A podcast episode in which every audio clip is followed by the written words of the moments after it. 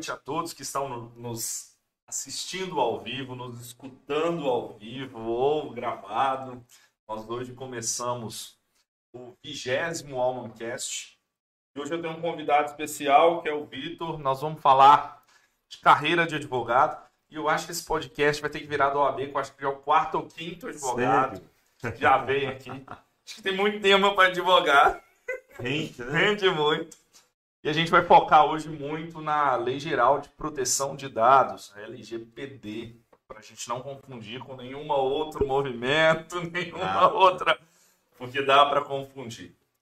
Muito obrigado por aceitar o convite.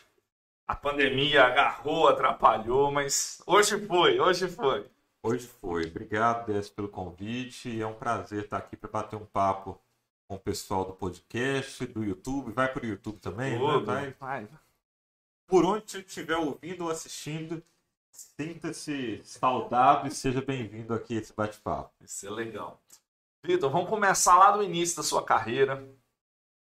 Tenho certeza que quando você escolheu direito, essa lei geral de proteção de dados nem passava na academia, nem na ideia da cabeça de ninguém. E como é que foi enxergar isso na academia e hoje como é que está sendo trabalhado essas questões? Bom, eu sou advogado, vamos colocar aí, nem tão velho, mas também nem tão novinho, né? Mas eu acompanhei a transição do processo físico para o processo eletrônico que a gente tem hoje, né? E é curioso notar assim, que eu, eu passei a atuar com o direito digital e, por consequência, com a Lei Geral de Proteção de Dados de 3, 4 anos para cá. Mas, revirando as minhas coisas, eu me deparei com a minha monografia, com o meu TCC de conclusão de curso da graduação lá em 2006, 2007, na Univale. E o tema da minha monografia foi justamente a lei do processo eletrônico, que na época estava surgindo o processo eletrônico, que hoje já é já faz parte da nossa rotina. E, e o meu TCC discutia a efetividade ou não dessa lei, né? Do processo deixar de ser físico, porque naquela época tinha advogados que utilizavam máquina de escrever ainda, acho que ainda hoje talvez tenha alguns por aí. Mas é, foi um momento, né, e eu escolhi esse tema sem nenhum viés com direito digital, até porque eu não conhecia direito digital na época, não se falava em direito digital, embora já tivesse alguns profissionais, alguns estudiosos na área. 2007, Orkut, Messenger, né? É, já era, era essa. Facebook não tinha ainda, não tinha muita coisa assim, não. É. Era blog, muito blog. Mas aí vim para o meio corporativo. Comecei a, a, atuar em departamento jurídico interno de empresa, né? É, é então já vim para uma realidade um pouco diferente do convencional, digamos assim, principalmente para uma cidade do interior, né? Que a gente está falando de Governador Valadares. Então, o normal aqui qual era? E ainda hoje a maior parte, né? É a advocacia mais comum do dia a dia, né? Indenização por dano moral, negativação indevida, divórcio, inventário, né? A área criminal toda e o empresarial em geral. Mas o fato de estar dentro de uma empresa acabou me levando a ter uma visão muito diferenciada do que pode ser o direito, né? De como o direito pode ser um impulsionador de negócios, por assim dizer. E, e ali eu fui absorvendo várias outras expertises relacionadas à, à área gerencial, à parte consultiva, né? entendendo que o direito vai além do contencioso, vai muito além do processo judicial. Mas chegou um momento que eu ficava pensando ainda, poxa, eu gosto do direito, eu gosto da advocacia, mas eu ainda não tenho aquela aquela né? formiguinha, né? né? Tem algo que eu preciso descobrir aqui que, que vai me fazer brilhar os olhos, né? Que vai me, me, me estimular mais, digamos assim. E aí eu queria algo diferente. Aí eu fiz um MBA em Direito Tributário. Bem Paguei... diferente. Bem diferente. Paguei caro na época. Antes de me inscrever, perguntei, olha, não, não tenho noção de tributário, não tenho noção de contabilidade Dá para eu acompanhar as aulas? Não, dá. Sem problema. Sem problema. Hum. E aí me enfiei nessa. Paguei caro numa instituição muito renomada, não vou mencionar o nome aqui, mas talvez muitos já consigam deduzir. Mas paguei um. Confunde com o nome, com o apelido de Valadares, é, né? É.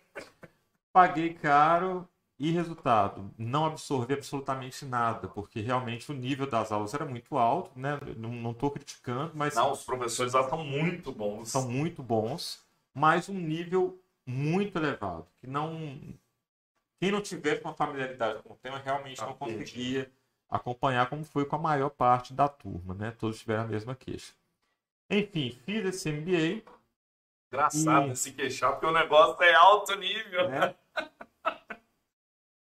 fiz esse MBA e toquei minha vida, né? Como advogado interno. É, nessa época eu já estava como diretor jurídico de uma, de uma empresa. E, e em 2017, vieram os gêmeos, os gêmeos nasceram, né? E 2018 começou a mudança de vida, né? Com duas crianças dentro de casa, os gêmeos, aquela coisa toda. E aí um belo dia eu chego na empresa e a minha diretora me comenta, e são parentes, né? Por conta dos, dos gêmeos, eu não assistia jornal, não tinha tempo. Não foi pai. Nada, não. Com um eu já fico é, maluco. Não tinha tempo para nada.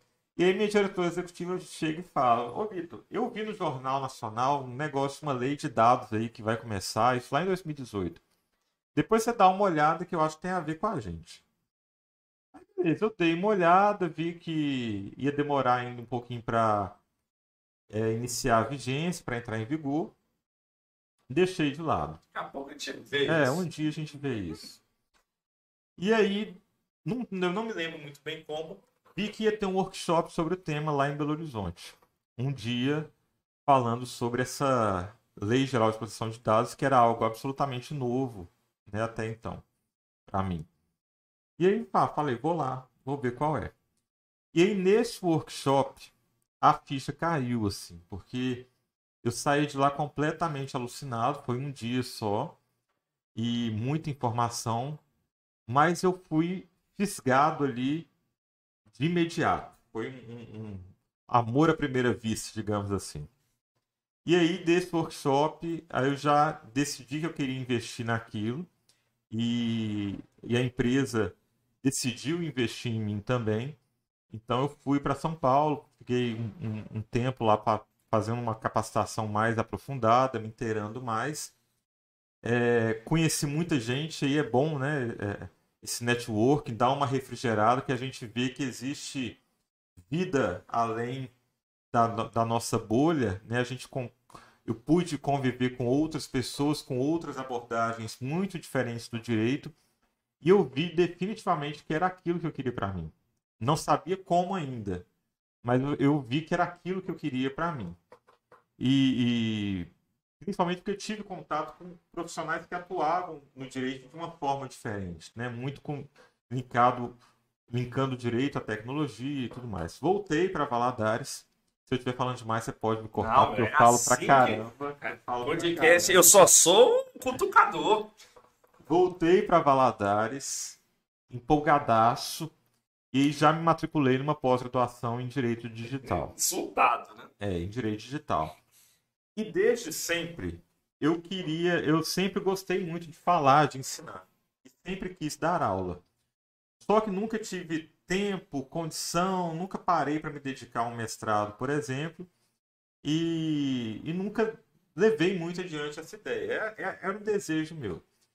E como eu absorvi muito conteúdo em pouco tempo naquela época, eu voltei com uma vontade muito grande, porque Sabe aquele negócio que é tão bom que você não você quer, quer ficar só com você? Quer espalhar. Você quer espalhar? Uhum. E, e aí comecei a, a procurar algumas pessoas para ver como isso podia acontecer. Não tinha a menor intenção de ganhar dinheiro com isso, só queria falar porque era algo que estava me fazendo bem e que eu queria que mais gente soubesse que ninguém falava disso aqui. E aí não conheci o, o Leandrinho presencialmente, assim, pessoalmente, né? O Leandrinho tá da enrolando para vir aqui. Então, já fica no radar aí. Aí chamei o Leandrinho no LinkedIn, que eu não tinha contato nenhum com o Leandrinho. LinkedIn. LinkedIn. Chamei o Leandrinho no LinkedIn. Aí o Leandrinho estava em Portugal, que ele estava participando de um evento lá na época. Uhum. Summit lá. É. Aí ele falou, não, quando chegar aí a gente bate um papo. Passou. Achei que ele não ia, esse papo não ia rolar. Ele chegou e realmente fez contato comigo. É, vamos marcar uma reunião? Vamos. É, que dia e horário que dá para você? Eu falei, para mim, se for depois das 18, melhor. Aí eu falei, não, beleza, me passa o endereço da PIC, que eu vou aí e tal. Não, minhas reuniões é lá na House Malt. House Malt, para quem não sabe, é uma cervejaria aqui de Valadares. Minha reunião é lá na House Malt. Aí eu falei, fechou. Bom, melhor ainda. Vamos lá. E lá eu expliquei pro Leandrinho e tal. E eu sempre gosto de falar isso, né? Que são, são pessoas que surgem na nossa vida, assim como você surgiu depois também, que vão. São as conexões que a, que a gente faz, né? E o Leandrinho perguntou, mas cara. E aí, quem não conhece o Leandrinho, vale a pena conhecer, que é um cara. É uma figuraça. É uma figuraça. Fantástico. O Leandrinho perguntou assim: tá, mas onde você quer chegar com isso? Eu falei, cara, não sei. Eu só sei que eu quero falar, eu quero que alguém abra uma porta para eu falar. E aí fui estabelecendo conexões, né? E, e até que a, a, através da FIENG, a FIENG organizou uma palestra. Foi a primeira vez que eu falei sobre a, a LGPD. E eu fiquei surpreso porque eram 100 inscrições e as 100 inscrições se esgotaram. Então, a, a minha primeira fala primeira vez que eu falei de algo técnico para um auditório foi para um auditório de 120 pessoas. Né? No, no, online, hoje, 100 pessoas, a gente perde a noção, né? mas na época isso era muita gente para mim. É muita, é gente. muita gente. Até online, cara, botar 100 é. pessoas é. para falar de, de, de, direito e ainda mais de, de proteção de dados. E aí foi. Aí a partir dali começaram. Já foi na FIENG que mudou, né? Já foi lá na outra, que eu acho que é, eu tava nesse dia. É. E aí, a partir dali, começaram a pintar alguns convites, palestra e tal. Não tinha pandemia, então era tudo muito presencial. E eu fui falando e fui gostando daquilo, né? E, e, e tudo mais.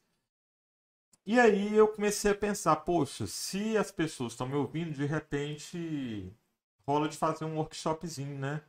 Para falar pra, de uma forma mais técnica e tal. E aí organizei um workshop e a gente fez esse workshop lá em Patinga com uma parceira que eu também conheço. Gente, LinkedIn é uma é massa, ferramenta é que eu comecei a fazer contato com as pessoas pelo LinkedIn, porque lá em São Paulo, quando eu fui fazer o curso lá, a minha capacitação em proteção de dados lá, eu conheci muita gente, todo mundo vai com o seu LinkedIn, seu LinkedIn, seu LinkedIn. Eu aprendi a usar o LinkedIn. Aí nessa, é, é, Fiz contato com uma advogada que eu vi que era de Patinga e que trabalhava com compliance, a Ana. Se a Ana estiver ouvindo, assistindo, um abraço. É, fiz contato com a Ana pelo LinkedIn, me apresentei e tal. Aí ela era presidente da, comissão de compliance lá. E aí rolou uma identificação. Nos tornamos, inclusive, grandes amigos. Somos grandes amigos através do LinkedIn. E aí começamos a organizar alguns eventos lá no Vale do Aço, em Ipatinga, presencial. Então a gente fez alguns workshops lá presenciais e até então só falando, né? Falando sobre a, a legislação. Na, naquela época pouco se falava sobre a implementação da, da LGPD e, e eu construindo uma forma de trabalhar, tentando descobrir uma forma de trabalhar com isso né, de colocar para rodar. E aí começam as nossas experiências, né, as nossas experiências de vida. Como eu venho do, vim, venho do meio corporativo, a empresa que eu trabalho é, é, é muito linkada com processos internos, com gestão de processos, e eu tive a oportunidade de acompanhar a implementação de ISO, é, auditorias de certificação, de recertificação, auditorias internas e tudo mais, eu começava a ver que aquilo que estava na lei fazia muito sentido dentro daquela estrutura de uhum. gestão de processos. Só que ninguém, como eu não vi ninguém falando, eu ficava, será que tá será certo? Que vai? Será, será que, que, é assim vai? mesmo? Será que não é e tal? E aí eu fui desenvolvendo e trabalhando isso e tudo mais. Bom, para encurtar a história, nem tão curta assim, né? Isso foi em 2018. Aí veio 2019 nessa pegada.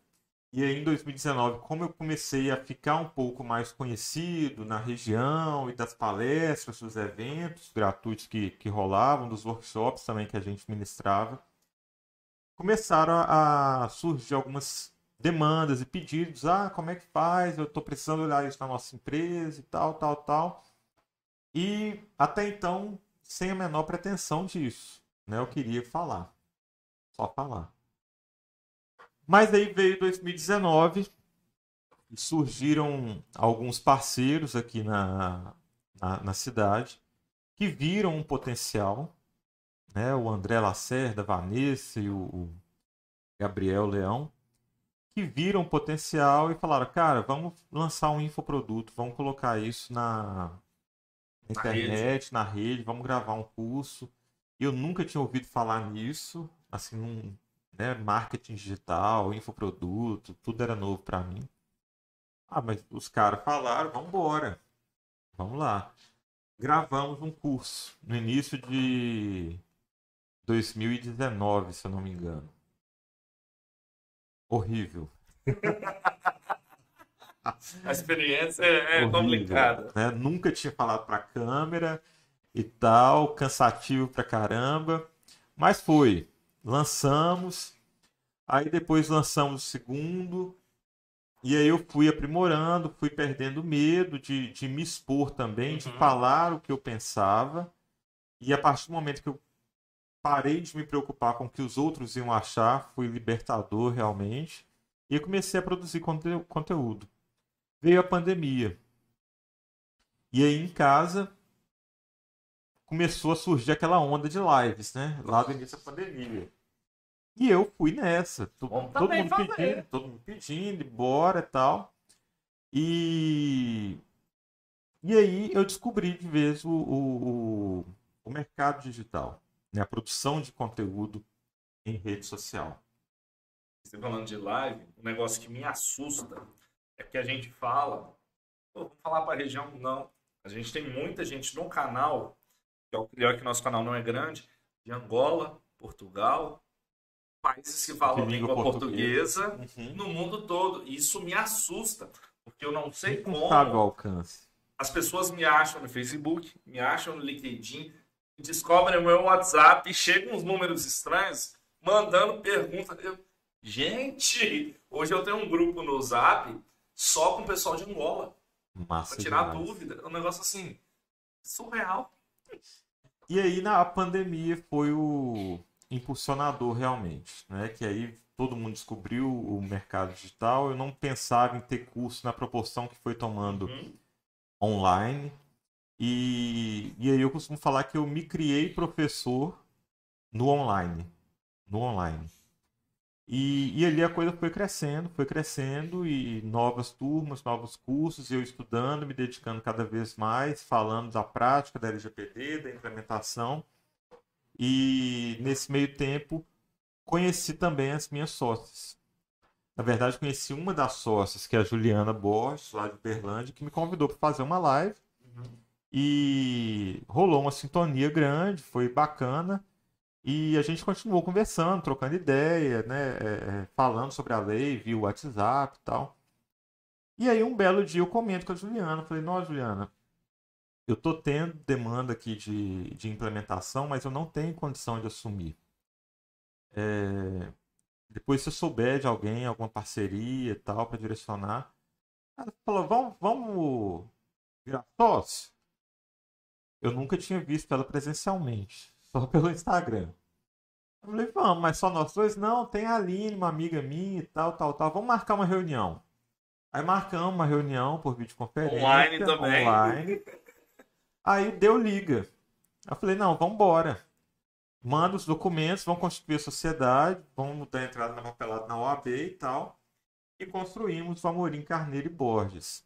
Sem Foi... encontrar presencial. Até hoje, nós não nos conhecemos presencialmente. E engraçado que a gente nunca teve dúvida que ia dar certo, né? A gente uhum. nunca pensou assim, mas um escritório de advocacia 100% remoto. E, e aí começamos no, no primeiro mês a gente via LinkedIn também fomos achados. né, Eu fui achado, entrar, entrou em contato comigo o, o CEO de uma, de uma empresa colombiana que estava iniciando a atuação no Brasil. Foi um dos primeiros clientes do, do escritório.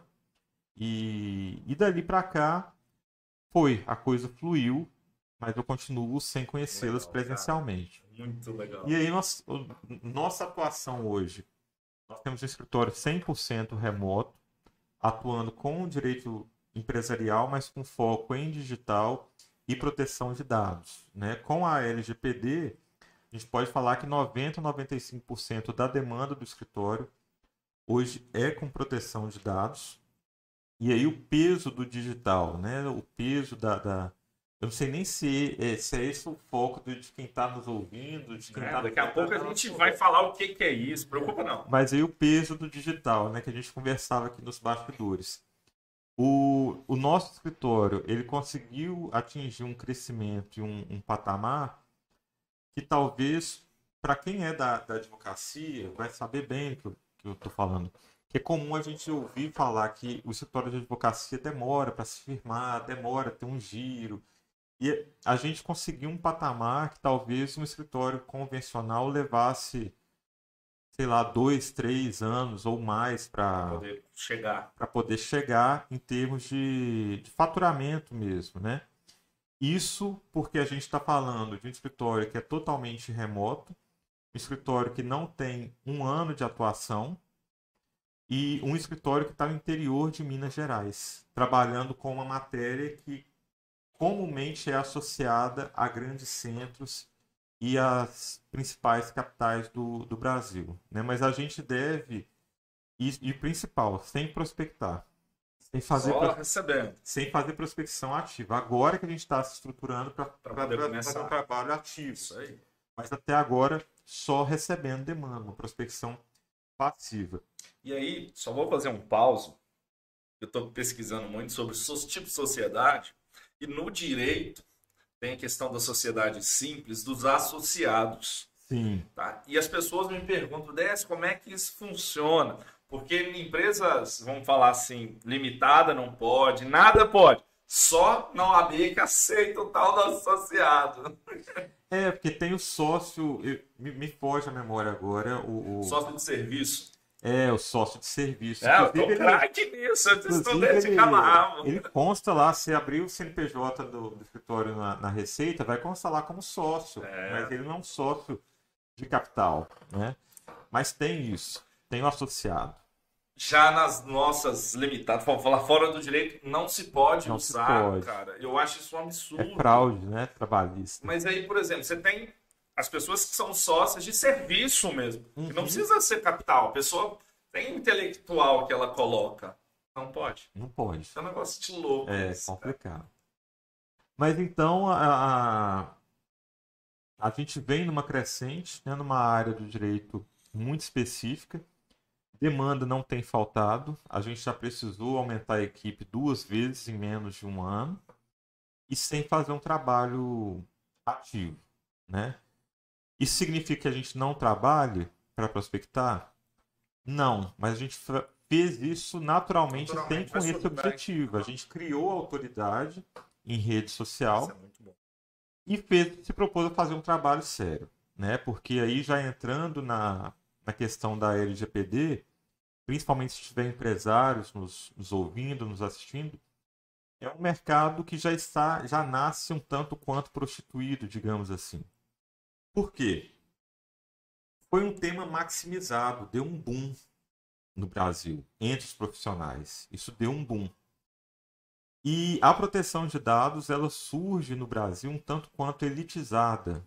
Né? E aí a gente pode, poderia entrar aqui até no contexto histórico da proteção de dados, mas não Uhum. cabe para não cansar a galera. Porque a proteção de dados vem da privacidade, a privacidade são coisas distintas, privacidade e proteção de dados, embora semelhantes. E ela Mas- vem muito da Europa, né? Que, É, que briga então por a, isso. a privacidade, ela lá em 1890, quando começam as, as primeiras discussões, ela nasce muito atrelada a um direito patrimonial, a um bem e há uma elite. E a gente percebe isso ainda hoje, né? Então, quando vem LGPD, a galera começa a pensar, não, é um serviço altamente especializado, tem que ser caro, eu vou ficar rico e vou mudar de vida no direito. E, e, porque a gente tem, é um perfil muito recorrente de profissionais do direito que já estão aí com uma certa caminhada e querem dar uma mudada, estão cansados de lidar com fórum, com processo judicial. E muita gente viu na LGPD essa oportunidade. Essa oportunidade. Mas fato é que poucos profissionais do mercado sabem efetivamente como aplicar a LGPD e sabem como conduzir da forma técnica adequada. E o que a gente percebe é que há um boom. Então, é, eu ouço muito dizer, né? Depois você pode comentar sobre isso.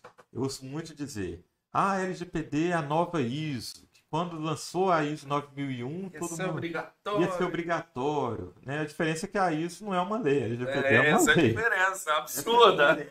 Básico.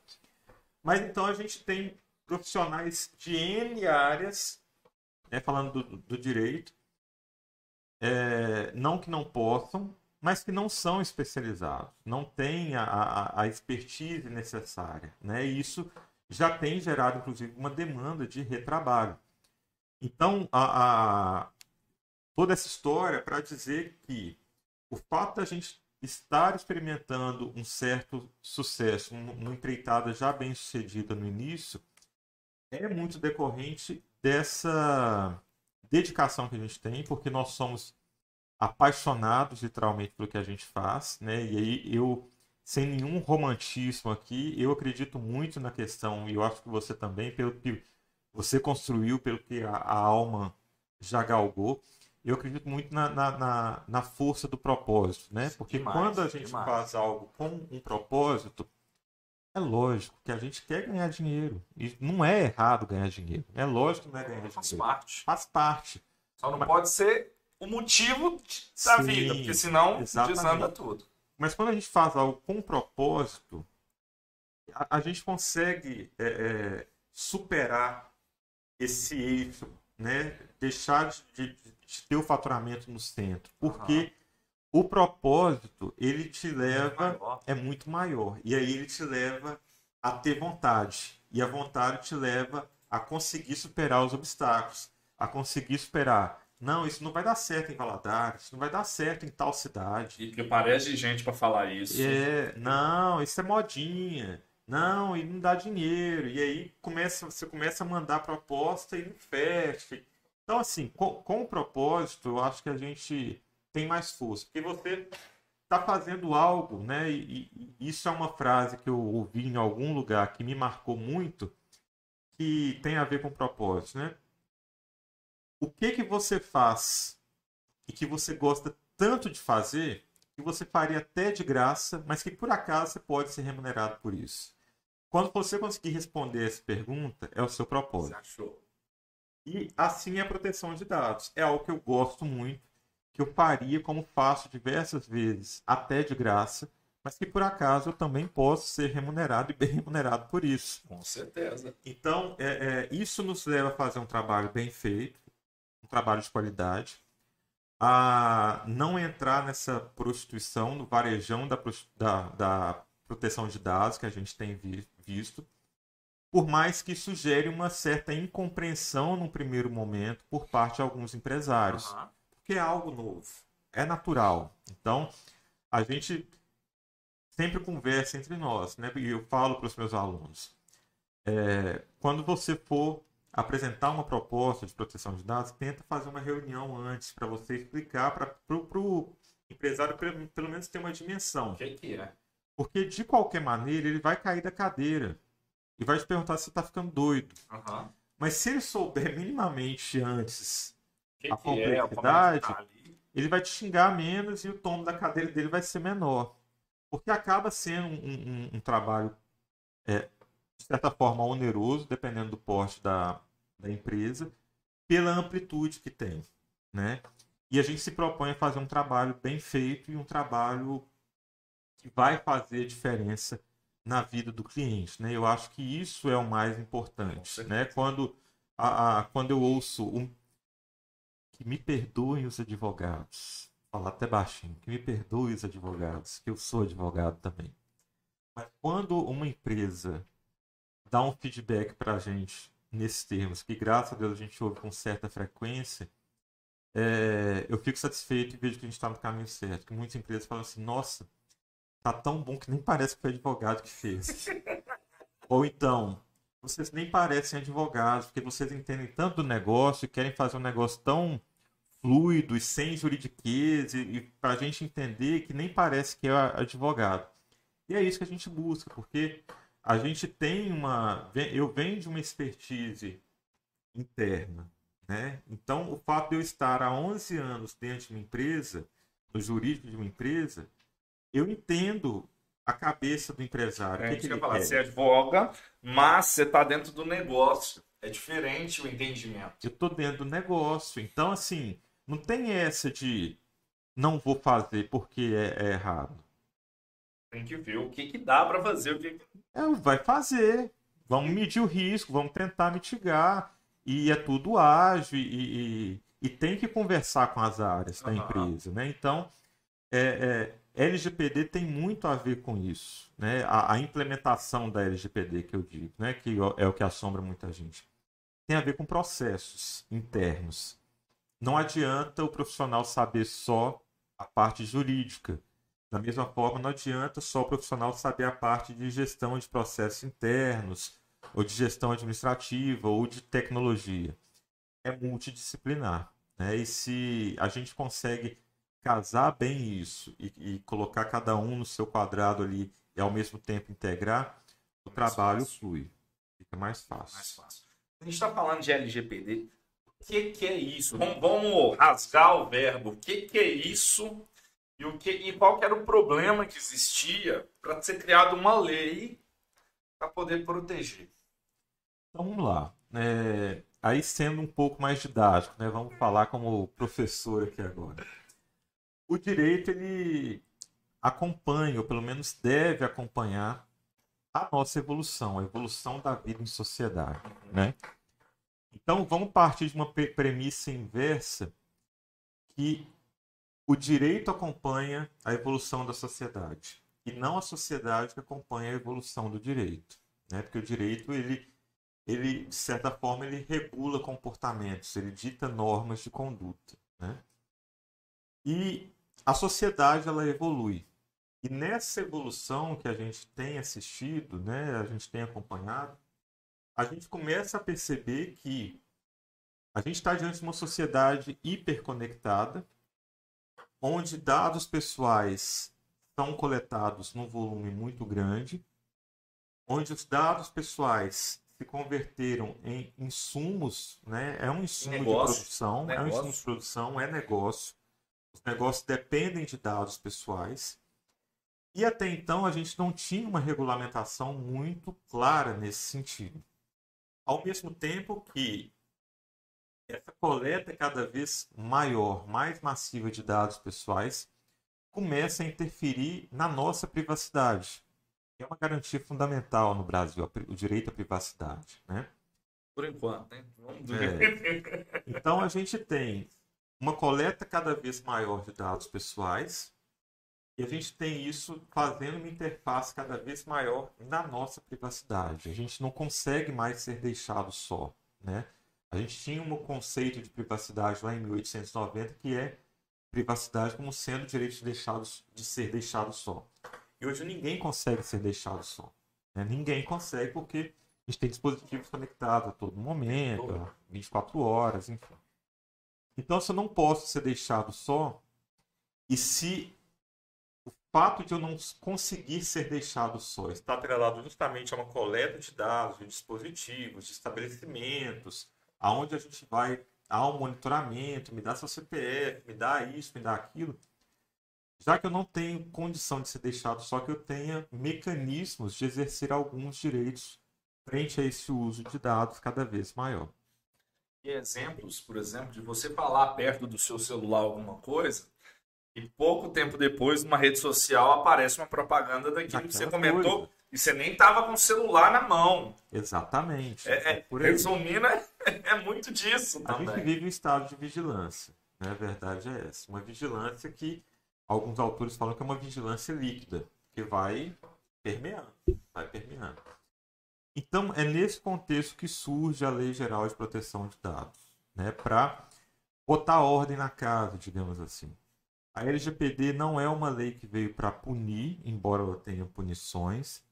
Ela não é uma lei para empresas, embora ela implique em adequações para empresas, mas ela é uma lei que vem para tratar do titular dos dados. O titular dos dados, que somos nós, é que é o grande objeto da LGPD. Então, do que, que a LGPD trata?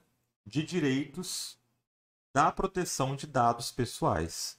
Dados pessoais são dados de pessoas físicas. Obviamente, como a gente está falando de dados pessoais, isso dá uma amplitude quase que infinita. Porque aí a gente precisa entender que a LGPD não é uma lei que fala de direito digital. A LGPD não é uma lei da internet. É uma lei geral mesmo. A LGPD não é uma lei de startups, de empresas inovadoras. A LGPD é uma lei que trata de dados pessoais. O que, que eu quero dizer com isso? Dado de funcionário é dado pessoal, dado do cliente. Impresso ou online. Dado do cliente é dado pessoal. O dado que está no arquivo, no armário, é dado no currículo que recebe. No currículo que recebe. Então, a gente precisa começar a entender quando a gente fala de dado pessoal, a gente está falando de dado num conceito muito amplo. Dados impressos, dados físicos. Onde tiver dado pessoal, a LGPD vai ser aplicável. E é justamente por isso quando a gente fala, ah, tem que implementar a LGPD, né? E aí eu gosto sempre de, de trazer esse esclarecimento. Por que, que a gente não fala, por exemplo, o, empresário que está nos assistindo, nos ouvindo, né? A gente não fala, ah, vamos fazer um trabalho de implementação da CLT. Vamos fazer um trabalho de implementação do Código de Defesa do Consumidor. Por que, que a gente tem que falar, vamos implementar a LGPD? Por uma questão muito simples é algo novo. Uhum. É algo novo. É algo com o qual o empresário não está habituado. A lei traz requisitos que até então não existiam. Então, se a gente precisa sair de um estágio zero para chegar um estágio qualquer de adequação, a gente precisa implementar esses requisitos. Então, por isso, eu gosto de falar isso porque eu ouço de empresários. Ah, por que, que eu tenho que implementar uma lei? Não é só cumprir a lei? Justamente porque a lei é tão ampla e, e dado pessoal está tão, entre aspas, aqui, esparramado dentro da, das empresas, em todos os setores, to, todo mundo, todo mundo, tem acesso. todo mundo tem acesso, todo mundo precisa de dados para trabalhar, desde o comercial até o financeiro, TI, jurídico, contábil, administrativo, call center, todo mundo trata dado pessoal. E justamente porque esses requisitos precisam ser observados em, por toda a empresa, a gente precisa revisar todos os processos internos, o fluxo operacional, para identificar os pontos de adequação, os pontos em que esses processos precisarão ser revisados, eventualmente adaptados, ou em alguns casos mais extremos, até extintos daquela empresa para que ela esteja adequada. Mas penso eu que no médio, no longo, está mais para o longo do, do que para o médio, a gente não vai falar mais em implementação da LGPD, porque a tendência é que, com o passar do tempo, isso fique tão incorporado quanto tal CDC. Então, por mais que a gente saiba, ah, o empresário não cumpre todo o CDC, mas ele sabe. Ele sabe que tem alguma coisa ali que fala de, de troca, que tem alguma coisa ali que fala de, de devolução de produto defeituoso. Da mesma forma, ah, o empresário não sabe, não cumpre toda a legislação trabalhista. Mas ele sabe, tem que ter carteira assinada, ele sabe dos riscos. Da mesma forma, a minha expectativa é que, que no longo prazo, e aí eu falo longo com uma certa tranquilidade, porque a gente não tem uma cultura forte de proteção de dados ainda no Brasil, é algo novo. Mas com o passar do tempo, isso vai ficar incorporado, isso vai se incorporando no dia a dia do empresário. Então, quando ele alguém decidir abrir uma empresa no Brasil, ele já vai saber. Não, tem que cumprir o Código de Defesa do Consumidor, tem a, a legislação civil, tem o tributário, mas também tem a LGPD. Ele já vai saber algumas coisas ali, porque hoje é muito novo. Então há esse boom, há essa demanda, há esse ônus que, infelizmente ou felizmente, para alguns, né, pra, pra, no meu caso, é felizmente, que as empresas vão ter que, que arcar, que é um custo de adequação, que é um custo de implementação. Mas pelo fato de que é uma lei muito ampla, né, e, e ela vem para equilibrar essa relação. E para muitos que falam que ah, essa lei não vai pegar, o Brasil não tem direito da lei não pegar. É uma exigência internacional de negociação. Se a gente não se adequar, nós não vamos negociar. É simples assim. É, porque a gente fala de uma.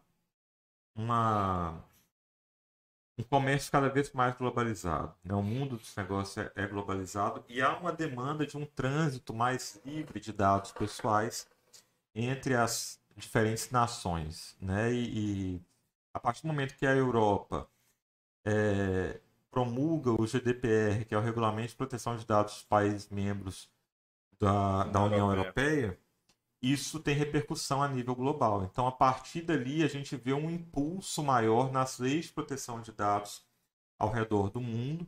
E é muito interessante que a gente vê com a LGPD e com legislações de proteção de dados algo que a gente não vê de forma tão clara com outras legislações. A gente não tem uma legislação a nível global unificada, mas a gente percebe uma similaridade de conceitos, de práticas, de normas que são com algumas diferenças regionais e culturais, mas no geral elas têm uma essência condutora. E sobre essa questão de pegar ou não pegar, é, é, no Brasil tem algo curioso, né? Porque o, o, o não pegar muitas vezes está muito atrelado ao cidadão.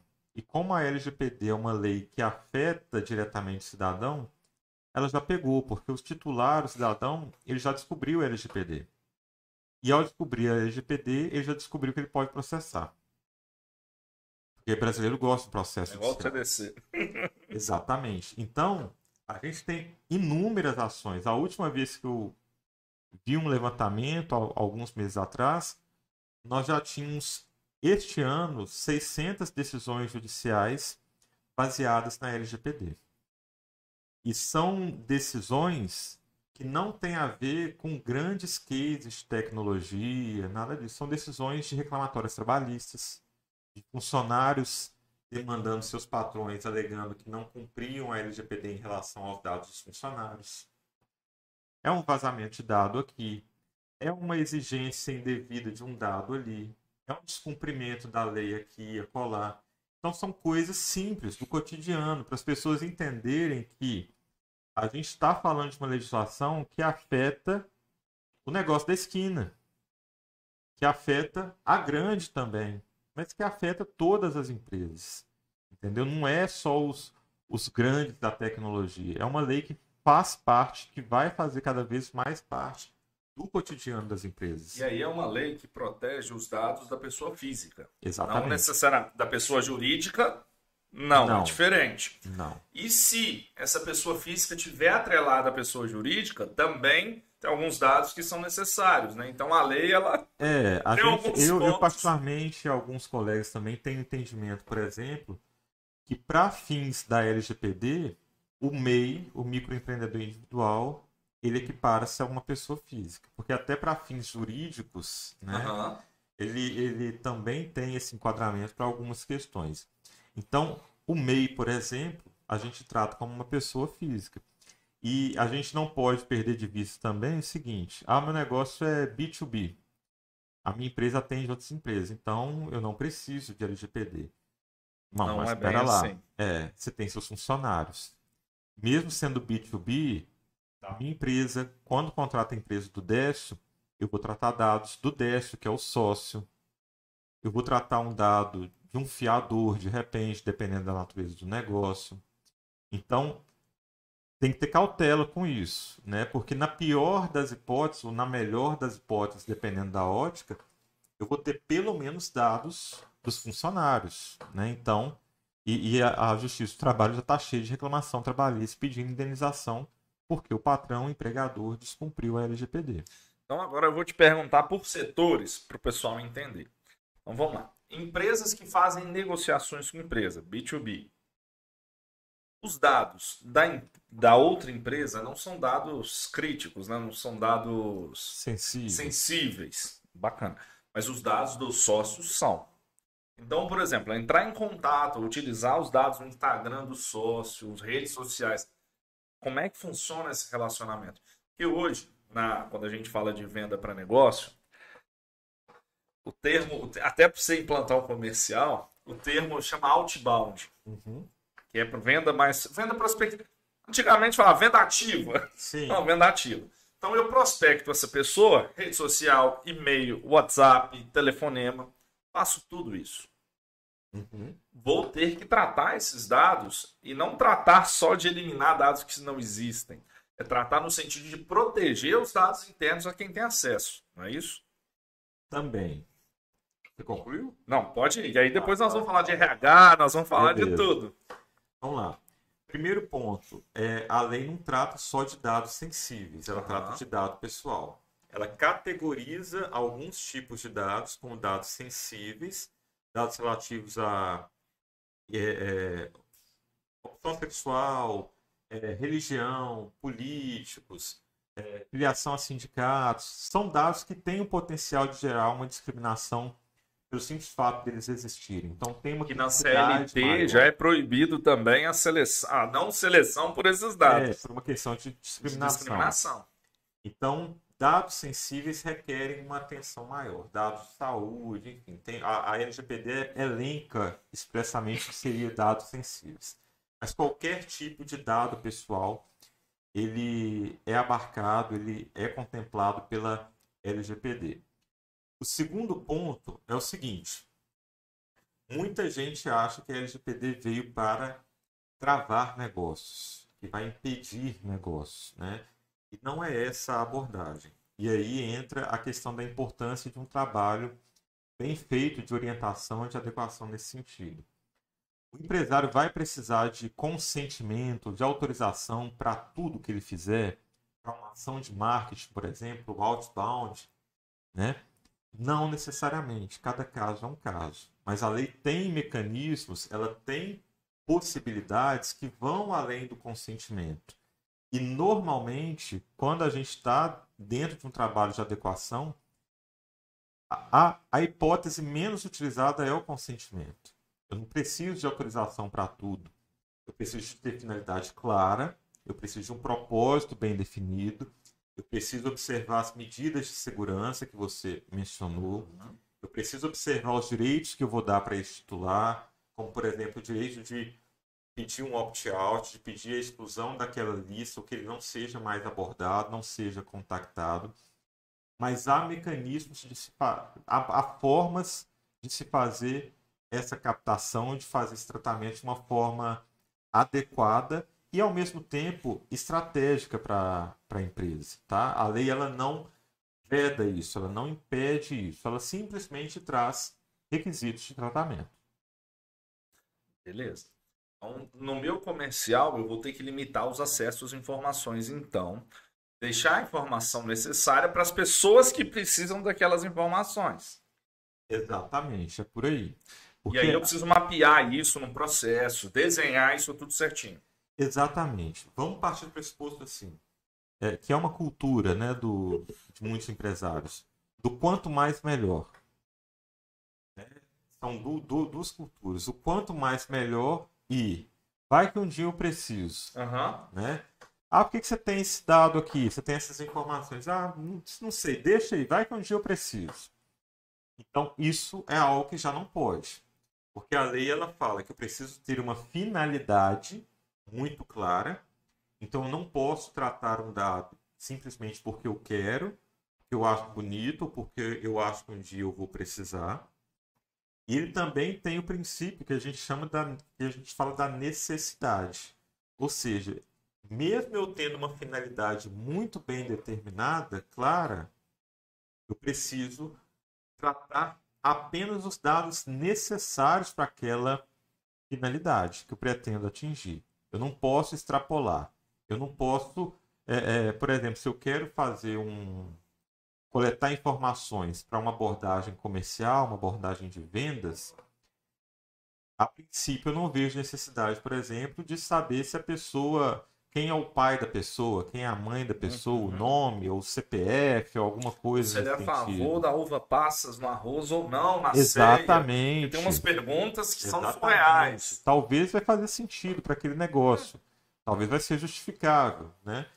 Mas se não for, eu preciso pensar em, em minimizar isso, minimizar essa coleta para que ela tenha uma finalidade clara, mas que eu também não faça uma coleta excessiva.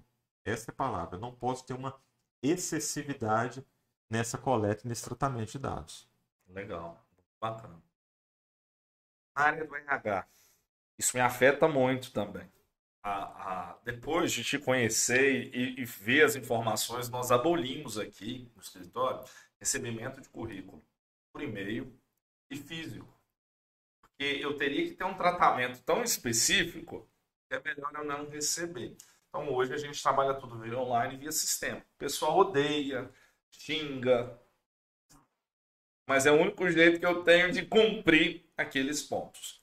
E aí, por exemplo, nos currículos, que é comum, toda empresa precisa contratar. Sim. Eu não posso deixar todo mundo ver. Eu não posso deixar jogado. Eu não posso pegar os currículos, principalmente que tenha dados CPF, nome, endereço, e fazer de rascunho são práticas que existem uhum. hoje. Eu tenho que conseguir é, gerenciar isso e limitar o acesso a essas informações, então. Aqui também vale a mesma lógica.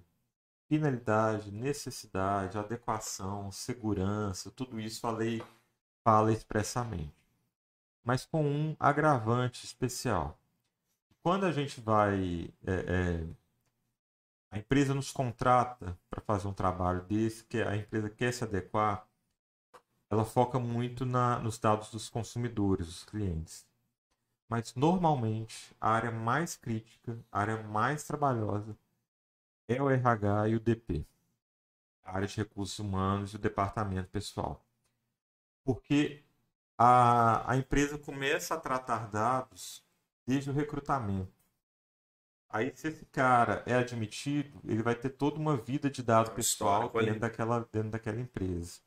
E aí, dado pessoal não é só CPF, endereço, é o, é o histórico dele, de, são os hábitos, as punições, os a frequência, os atestados, tudo isso é dado pessoal. Então, começa desde o recrutamento. Então, é um volume muito grande de informação que muitas vezes se prorroga por muito tempo, se, ela, ela, vai, ela perdura por muito tempo, né? dependendo do, do, do período que esse sujeito permanece dentro da, da empresa. E no caso do recrutamento, realmente a gente precisa de uma cautela maior. Né? Tem a questão dos currículos. A empresa, se ela não adota essa prática que você mencionou, ela vai receber currículos de tudo quanto é jeito. Né? A lei não fala expressamente isso, tá, gente? A lei não fala, não receba currículo, não faça isso tal. Ela é uma lei fluida, ela diz ali, ela dá uma estrutura e a gente precisa adaptar. Então, é, mas é, é, foi uma medida bacana da sua parte, porque se a empresa recebe currículos, ela está sujeita a receber currículos das mais variadas formas. Né? Informações né? diversas. Tem aquele, aquele cidadão que vai pegar a foto dele lá do Instagram, todo descolado e tal, e vai colocar lá no. Um copo de cerveja eu recebo um copo de tantas. cerveja, né? Tantas. Vai ter o, o sujeito que vai colocar o, o, o e-mail lá, dedé ou gatinho, arroba não sei o que a gatinha, não a sei gatinha, vai colocar signo, vai colocar não sei o que. Então, são informações das mais variadas. Então, fazer um filtro dessas informações é recomendável. Se não é possível fazer um filtro, tomar uma cautela adicional com o armazenamento desses currículos, né, para não cair no, no, no, risco, na situação que você mencionou, por exemplo, de colocar isso no rascunho, como a gente viu várias vezes nos noticiários aí recentemente. Mas tem um outro fator, que são os famosos formulários de admissão. Que ali, já na fase de recrutamento, o RH, bem intencionado, né, bem intencionado, diga-se de passagem, talvez por um desconhecimento também, começa a pedir ali para o candidato fornecer uma porrada de, de documentos, de... de informação, e ele ainda está sendo selecionado. Então, ah, qual é o nome do seu pai, da sua mãe, qual é o nome do seu cachorro, tem namorado, tem namorado, tem filho, qual é o nome da, da seu vizinho, o telefone de recado, qual o seu signo, qual isso, e vai. Aí volta lá no início da nossa conversa agora há pouco. Qual, qual que é a finalidade? Né? A gente precisa pensar assim: eu sobrevivo sem essa informação nessa etapa? O que, que eu preciso de informação do Décio para essa etapa do recrutamento? Vamos colocar aqui, que é a primeira triagem. O que, eu preciso de informação dele? Ah, eu preciso do nome, é, telefone, e-mail de contato, um histórico profissional para fazer uma avaliação. Beleza, vamos supor que seja suficiente. Beleza. Na medida que ele for evoluindo, vamos evoluindo também nas informações. Porque daqui a pouco eu tenho um banco de dados gigantesco, que eu não faço nada com aquelas informações, que está sujeito a um incidente de segurança, está sujeito a um funcionário mal intencionado pegar essas informações e fazer um mau uso delas. E para que, que eu vou armazenar isso tudo? Né? Então, sempre pensar transparência, ser transparente como titular, no caso que a gente está falando de um candidato, de um colaborador, ter uma transparência, adotar medidas de mitigação de um eventual risco, medidas de prevenção, limitar acesso, limitar a coleta. E um outro ponto, eu vou armazenar essas informações, né, o cadastro de reserva, e aí ter uma política muito clara nesse sentido. Deixar isso claro para o candidato é uma boa prática. Décio, caso você não seja selecionado, eu vou deixar o seu, os seus dados armazenados aqui, surgindo uma oportunidade adequada ao seu perfil e tal, tal, tal, tal. Mas se você não quiser, você solicita e a gente elimina.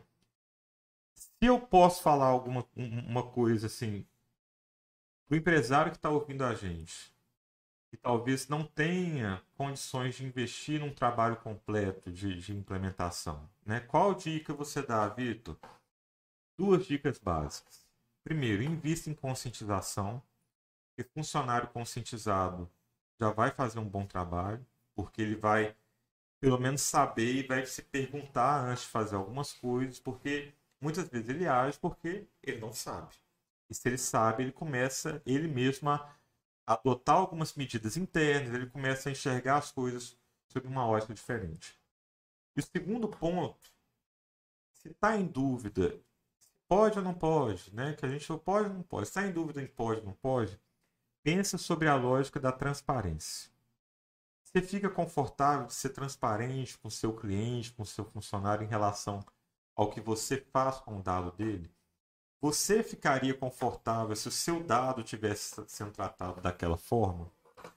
E aí eu gosto sempre de usar uma, uma pergunta que tem em um, uma documentação que é sugerida pela Autoridade de Proteção de Dados do Reino Unido, e ele sugere em um dos testes, em um da, dos processos que a gente conduz de um programa de implementação, ele sugere que a gente faça uma pergunta tanto quanto curiosa, mas que eu acho que já revela tudo.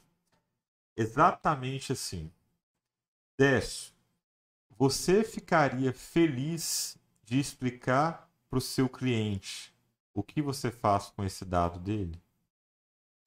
Se você não fica feliz, não fica confortável, tá errado, não pode. É transparente. Então, se não tem condição de investir nesse momento, você está sujeito a sanções, está sujeito a processo judicial. Mas já começa a arrumar a casa por aí, começa a pensar em transparência, conscientização, excessividade, pensar em o que é realmente necessário, que por aí você já começa a ter um olhar diferenciado sobre os seus processos. E quando você pegar a ficha do RH e ver lá qual o seu signo, vai fazer o mapa astral.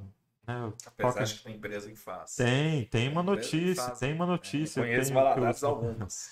Então é, é, é, né, pensar nisso tudo? Faz sentido realmente perguntar qual é a religião do candidato? De repente faça, não estou falando que é uma regra. De repente faça, de repente a gente está falando de, de, alguma instituição é, de cunho religioso que eu vou conseguir justificar isso, né? No, no quando eu estou ensinando proteção de dados para advogados, para profissionais, eu sempre falo, e aí pode ajudar quem está nos ouvindo também. Pensa sempre no ônus argumentativo. Pensa no seguinte: se você for auditado, se você for questionado, você tem que explicar. Então você atrai esse ônus argumentativo. Você vai conseguir explicar? forma clara, sem dar um somebody love aí, sem, Dá sem dar uma desculpa esfarrapada, é o ônus argumentativo. Consegue explicar? Então talvez seja razoável. Né? Mas, de toda forma, as sanções estão aí, as penalidades estão aí e as pessoas estão atentas. Então, é, é, dá, vou dar um exemplo claro para o empresário entender. Real, lá do Rio Grande do Sul. Uma cidade desse tamanho, o pessoal não achar que é, é só coisa de grande centro. Sindicatos ajuizando a ação civil pública contra empresas, falando simplesmente, juiz, a empresa não está tratando os dados dos meus sindicalizados aqui de forma adequada. Então, essa ação é para que ela comprove o cumprimento da LGPD e se não cumprir, que ela seja obrigada a cumprir no prazo de tantos, sob pena de multa. Justiça do Trabalho. Empresa metalúrgica. Não tem nada de tecnologia. Entendeu? Então, assim, voltando lá atrás. Não tem de pegar, de pegou. Se vai pegar ou não. Já pegou. As ações judiciais estão aí. Joga lá no Reclame Aqui que vocês vão ver. Joga nos sites dos, dos tribunais aí que vocês vão ver. Isso, isso já está acontecendo, já é real. Então, a minha preocupação não é nem tanto com a Autoridade Nacional de Proteção de Dados, que já pode multar desde 1 de agosto agora. Porque a autoridade ela tem um papel, ela já vem trabalhando e de uma forma que eu considero extremamente positiva, saudável, conversando com a sociedade, atenta as, a, a falta de cultura que a gente tem de proteção de dados. Ela sabe disso. Ela já deu indicativos de que, num primeiro momento, ela não vai chegar empurrando com o pé.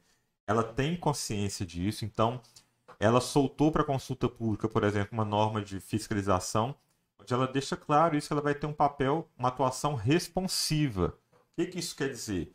Que ela vai levar em conta o, o, a disposição do fiscalizado. Eu vou chegar a 10. Teve uma denúncia aqui. Tô te auditando, tal, tal, tal. Como é que tá aí?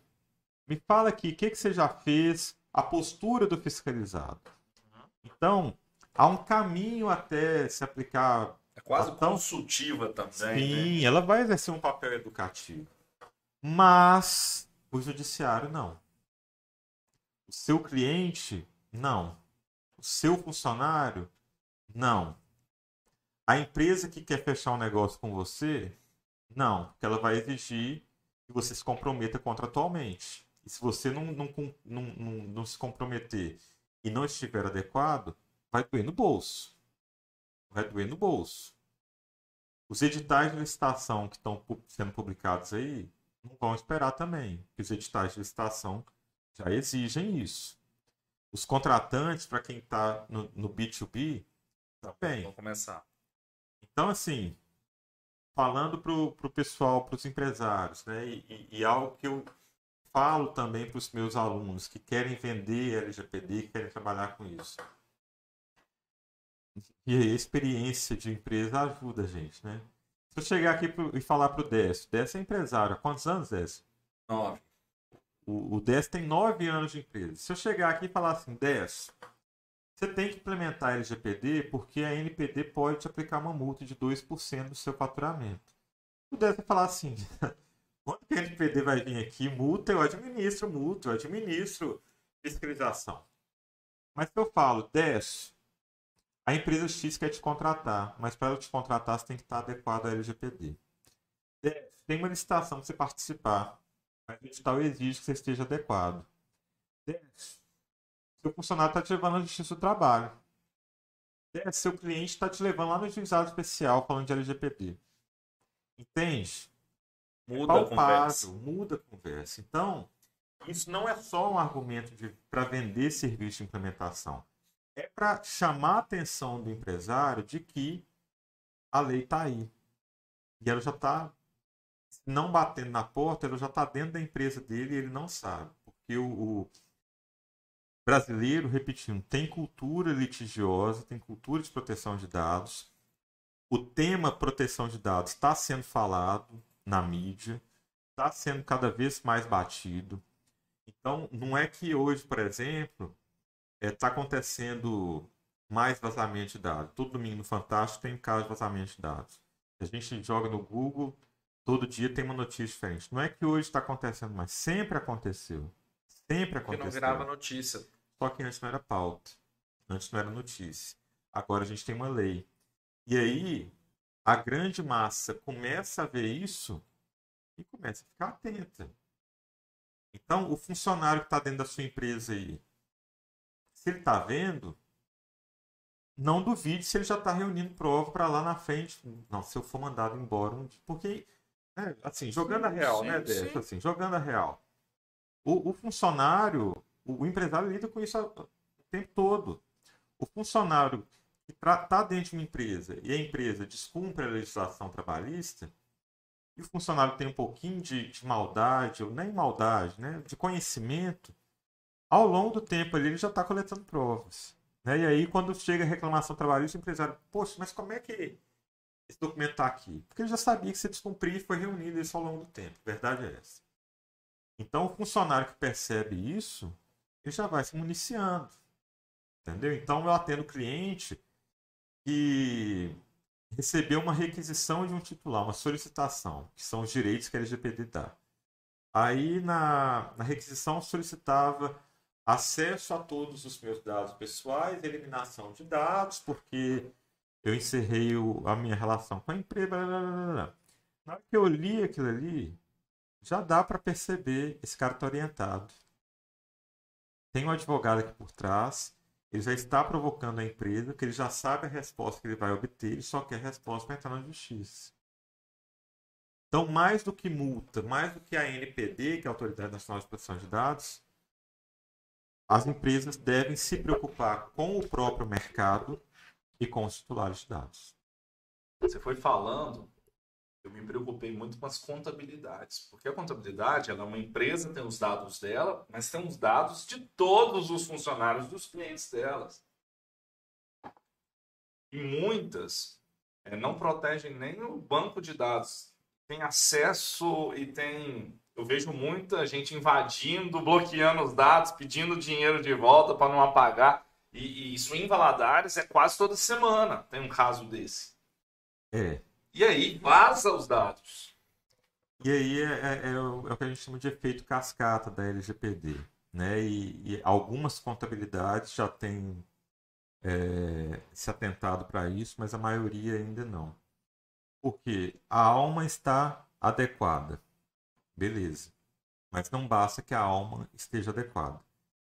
E a lei diz isso expressamente. É necessário que toda a cadeia de fornecedores da alma, que vamos chamar grosso modo, né, dentro da linguagem da LGPD, operadores, são todos os parceiros da alma que têm, fazem uma interface com dados que estão sob a responsabilidade da alma devem estar adequados. Por quê? Porque senão, se der ruim com eles, a alma é responsabilizada.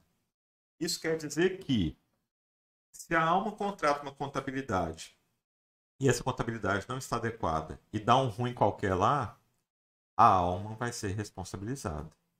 Então a alma vai começar a procurar contabilidades profissionais que garantam essa aderência à legislação. Porque há uma criticidade nisso. Porque uhum. é o que uhum. se falou, o volume de dados é realmente muito grande e por um período de tempo também muito grande. Né? Então, contabilidades, empresas de segurança e medicina do trabalho, né, os RHs terceirizados. Então, tem toda uma cadeia, toda uma galera aí que precisa realmente estar atenta a isso, porque é um barato que pode sair caro, porque uma condenação judicial, talvez, já teria pago todo o trabalho de um profissional para ter uma medida preventiva. Né? E lembrando que Ô, gente, eu falo pra caramba, eu fico com medo que só eu tô falando. Não, Mas não, eu tô, tô gostando. Daqui a pouco eu já vou perguntar, Ana, sem perguntas. Já vai dar duas horas ali daqui a pouco. Eu nem tô vendo, já tem quanto tempo, Ana? Estamos aí uma hora e vinte. Ah, aí. tá. Então, é, é, me perdi, a gente tava falando da, das contabilidades. É. é. Enfim, me perdi aqui, esqueci, mas é, é, é esse o efeito cascata da, da LGPD, né? De, de, quando eu falo que o mercado está se regulando, é nesse sentido, que se eu estou adequado, eu vou procurar empresas que me atendam que também estejam, porque eu não quero correr esse risco. Não quero ter que correr esse risco. E eu, empresário, por exemplo, quero procurar vocês. Não vai ser só o profissional do direito que eu vou ter que, usar, né? vou ter que trazer outros profissionais, principalmente o pessoal do meu sistema, para se adequar muito nisso, não é isso? Isso, lembrei o que eu ia falar. Depende muito da realidade, mas é, é, há um trabalho, cabe um trabalho de segurança da informação, de tecnologia da informação. Então há essa possibilidade de haver essa demanda. O que eu ia falar que eu perdi é o seguinte, que como é uma revisão de processos internos, né, eu costumo brincar, como é um faxinão que a gente vai fazer, a empresa ela pode ter um ganho, normalmente ela tem, se o trabalho é bem feito, que vai muito além da proteção de dados. Você Sim. trabalha com isso. Você vai mapear processo. Vou mapear processo. Vai. Se precisar, então, pode chamar. então a gente foi apresentar um, uma parte do trabalho para uma, uma clínica de, de Belo Horizonte recentemente, para o corpo clínico. E a gente foi justificar né, que a gente tinha uma previsão de terminar o trabalho num tempo mais porque era uma empresa de um porte menor. Mas quando a gente começou a fazer o mapeamento, né, que a gente chama de data mapping, mas que a gente acaba mapeando um pouquinho de processo também, apesar de não ser o, o objetivo, foco. o foco, a gente mapeou 90 processos. Né, 90 processos. É... E aí a gente foi apresentar isso, que a gente faz um trabalho de fluxo, né, faz um desenho e para facilitar a assimilação. E o corpo clínico falou: Nossa, eu não sabia. Eu não tinha noção que meu processo tinha tanta volta. E aí é isso. Aí eu falei: Tá vendo? Então, vocês deixam de ser bobos e pega isso aqui. Aproveita que vocês estão com isso na mão. Otimiza. Otimiza. Porque vocês estão vendo aqui, ó, o tanto de perna, o tanto de, de, de, de operação que vocês conseguem otimizar enxugar. E isso, no final do dia, vai gerar uma redução de custo, vai gerar uma redução de despesa. Entendeu? Então, é essa visão estratégica. Quando eu falo que muitos profissionais oferecem o serviço sem ter a técnica adequada e aí é o barato que vai sair caro, é nesse sentido. Porque eu posso chegar aqui, você pode receber um profissional que vai falar: não, Décio, basta a gente inserir uma cláusula aqui no seu contrato é, basta uma política de privacidade padrão aí no, no Google e tá tudo certo. Beleza. Vai é dar, vai dar aparência de que tá certo. Mas não tá.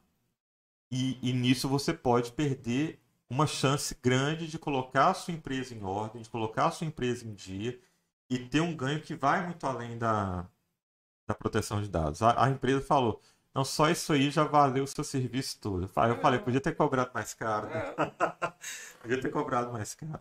Porque essa visão estratégica, entendeu? Que a, a, E aí a gente pode marcar uma outra live outro dia para justamente levar essa, essa discussão a cabo, né? De que o quanto não só o profissional do direito, mas o profissional em geral precisa ter uma visão eu vou denunciar a minha idade. Thundercat. Tem que ter a visão além do alcance, né? Willy Kit, Willy Cat. Dá-me a visão além do alcance. O quanto a gente precisa ter essa visão além do alcance, né? Então, por que, que eu gosto quando o cliente me fala que nem parece advogado. Eu tenho orgulho de ser advogado. É lógico, eu tenho orgulho de ser advogado. Não pense em fazer outra coisa da minha vida. Mas por quê? Eu me proponho a ter essa visão além do visão do alcance, todo. a visão do todo. Que é raro o profissional conhecer. Entendeu? Que eu, eu sempre falo para o cliente: olha, eu não quero levar um elefante branco para sua empresa. Então eu preciso conhecer sua empresa. Eu não posso te enfiar uma porção de planilha goela abaixo e falar preenche aí que eu vou é, gerenciar, que eu vou adequar e, e tal. Eu preciso ter uma abordagem estratégica. Eu preciso fazer você enxergar, como eu fiz com essa empresa, eu preciso fazer você enxergar que a proteção de dados, a LGPD, não é um custo ela é, é parte da sua estratégia. Ela pode te ajudar a ganhar dinheiro. Ela pode te ajudar a aumentar o seu faturamento. Se você faz uma gestão otimizada disso, se você, você falou da contabilidade, se a sua contabilidade começa, com- porque a gente está no início, então dá para usar esse argumento. Se a sua contabilidade usa isso como um diferencial, ó, vem para cá, você não vai ter problema aqui não. Nós estamos adequados. Aqui tá tudo certo. O, o meu concorrente não. Mas aqui tá tudo certo. Meu concorrente, igual outro dia, o meu concorrente é é um cliente meu, mas eu, eu posso falar porque está em outro estado. O meu cliente, no caso, é o meu, o- o meu concorrente, no caso é meu cliente, tem um despachante que carrega os, os documentos da sua empresa dentro da mochila e leva para casa. Entendeu? E aqui não, aqui está em dia. Então, usar isso como argumento de venda. Você falou, brincou com essa questão do documento. Home office veio também para mostrar Sim. isso. As pessoas têm a. Minha equipe tem toda em home office, tem acesso a todos. os- Não, a pessoa abre o sistema da casa dela para trabalhar. E aí? E às vezes são medidas simples. São medidas simples. A empresa, ah, eu tenho o, o Google Drive, né? Vamos dar nome aqui. É um drive compartilhado. Tá lá para todos os clientes tal. Mas aí o Vitor saiu da empresa. Alguém lembra de tirar o acesso do Vitor? Alguém lembra de revogar esse acesso? Ou então, medida simples. Lá no contrato do Vitor, tem uma cláusula no contrato de trabalho prevendo penalidades e mais do que está no contrato, porque não basta estar no contrato, o cara tem que saber. Eu tenho uma política de colaboradores, uma política de privacidade para colaboradores, onde o meu funcionário sabe que ele não pode fazer isso, que ele sabe que ele vendedor, ninguém faz isso, né? Que ele vendedor, quando sai da empresa, vai carregar a lista de clientes, É normal. Ninguém Porque a pessoa isso. acha que o cliente é do É, vendedor, não é da que ele empresa. vai pegar o mail da empresa tudo e vai levar? Será que ele sabe que ele não pode fazer isso e que tem punição caso ele faça? Porque, voltando, repetindo, o maior problema e o maior trabalho é com o público interno, são os colaboradores. E o problema é maior porque, na maior parte das vezes, colaborador não está mal intencionado. Ele simplesmente não sabe. Ele acha que é normal. Ele acha que não tem problema o Décio me ligar.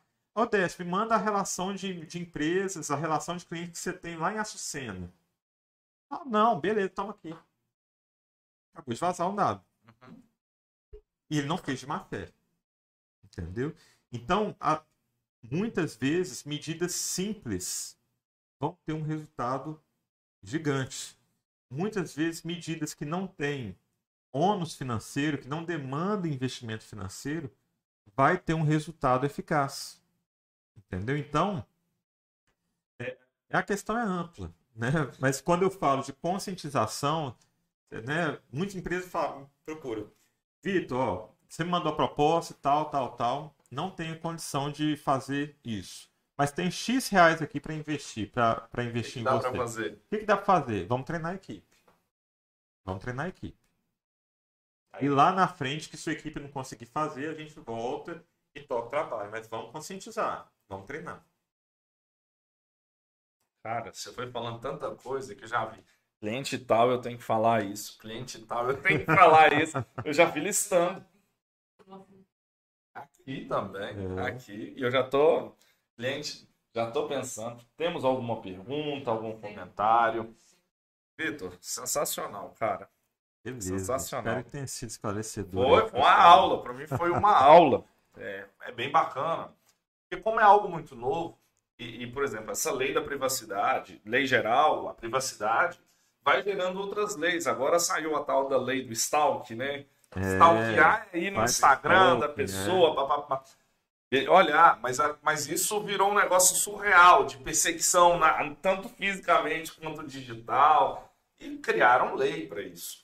É, porque assim, é o que eu disse, o direito, ele precisa ir acompanhando a evolução da sociedade, né? E, e não é, já faz tempo que não existe mais isso, mas muita gente ainda acha que internet é terra sem lei, né? Que o ambiente digital é terra sem lei.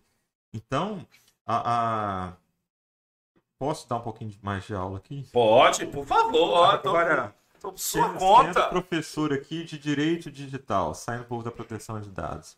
O que, que é o direito digital? né? O direito digital ele não existe enquanto, vamos falar um pouquinho difícil, enquanto ciência, enquanto ramo autônomo do direito. né? O que, que é um ramo autônomo do direito? A gente tem direito do trabalho, a gente tem direito do consumidor, a gente tem direito penal, a gente tem direito tributário. Específicos, são ramos mesmo. Exatamente, são ramos. O direito digital não é um ramo no sentido Já pode abarrar tudo. né? da, da palavra. O direito digital, o que, que é? É olhar os ramos tradicionais do direito sob uma ótica atual, sob a ótica do digital. Porque tudo que acontece no direito do trabalho, no direito do consumidor, no direito penal, no direito tributário, hoje nessa sociedade tem repercussões no meio digital. Então o direito digital vem para isso, para trazer essa nova visão.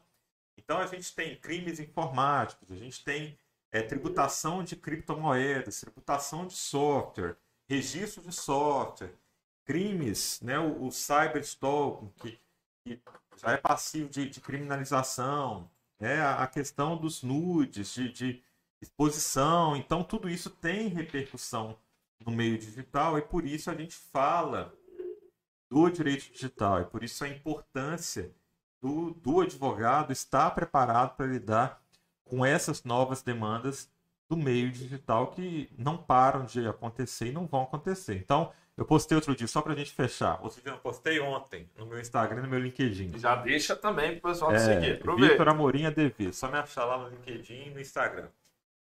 Um fato que aconteceu comigo que me chamou muita atenção. Eu, eu vou fazer um- um- um- uma propaganda gratuita aqui. Meu gás acabou. Uhum. Minha funcionária me alertou no dia anterior, Vitor, o gás acabou. E eu fui trabalhar, que eu trabalho Esqueceu. em casa, esqueci. E sou viciado em café. No outro dia, cedo, encho a chaleira d'água, coloco o pó no coador, vou ligar o gás, cadê o gás? Acabou. Aí lembrou. Aí lembrei. Não, tem que pedir o gás. Aí eu pedi, como de costume, vou fazer a propaganda, no Vava Gás. E eu peço pelo WhatsApp, é tudo automatizado ali no WhatsApp, já tem um robôzinho lá que vai me responder, vai me atender. Beleza, pedi o gás, aí tinha lá as opções, o gás mais caro, de qualidade de ar, 107 reais, o gás mais barato, 103, tal, qual você quer escolher.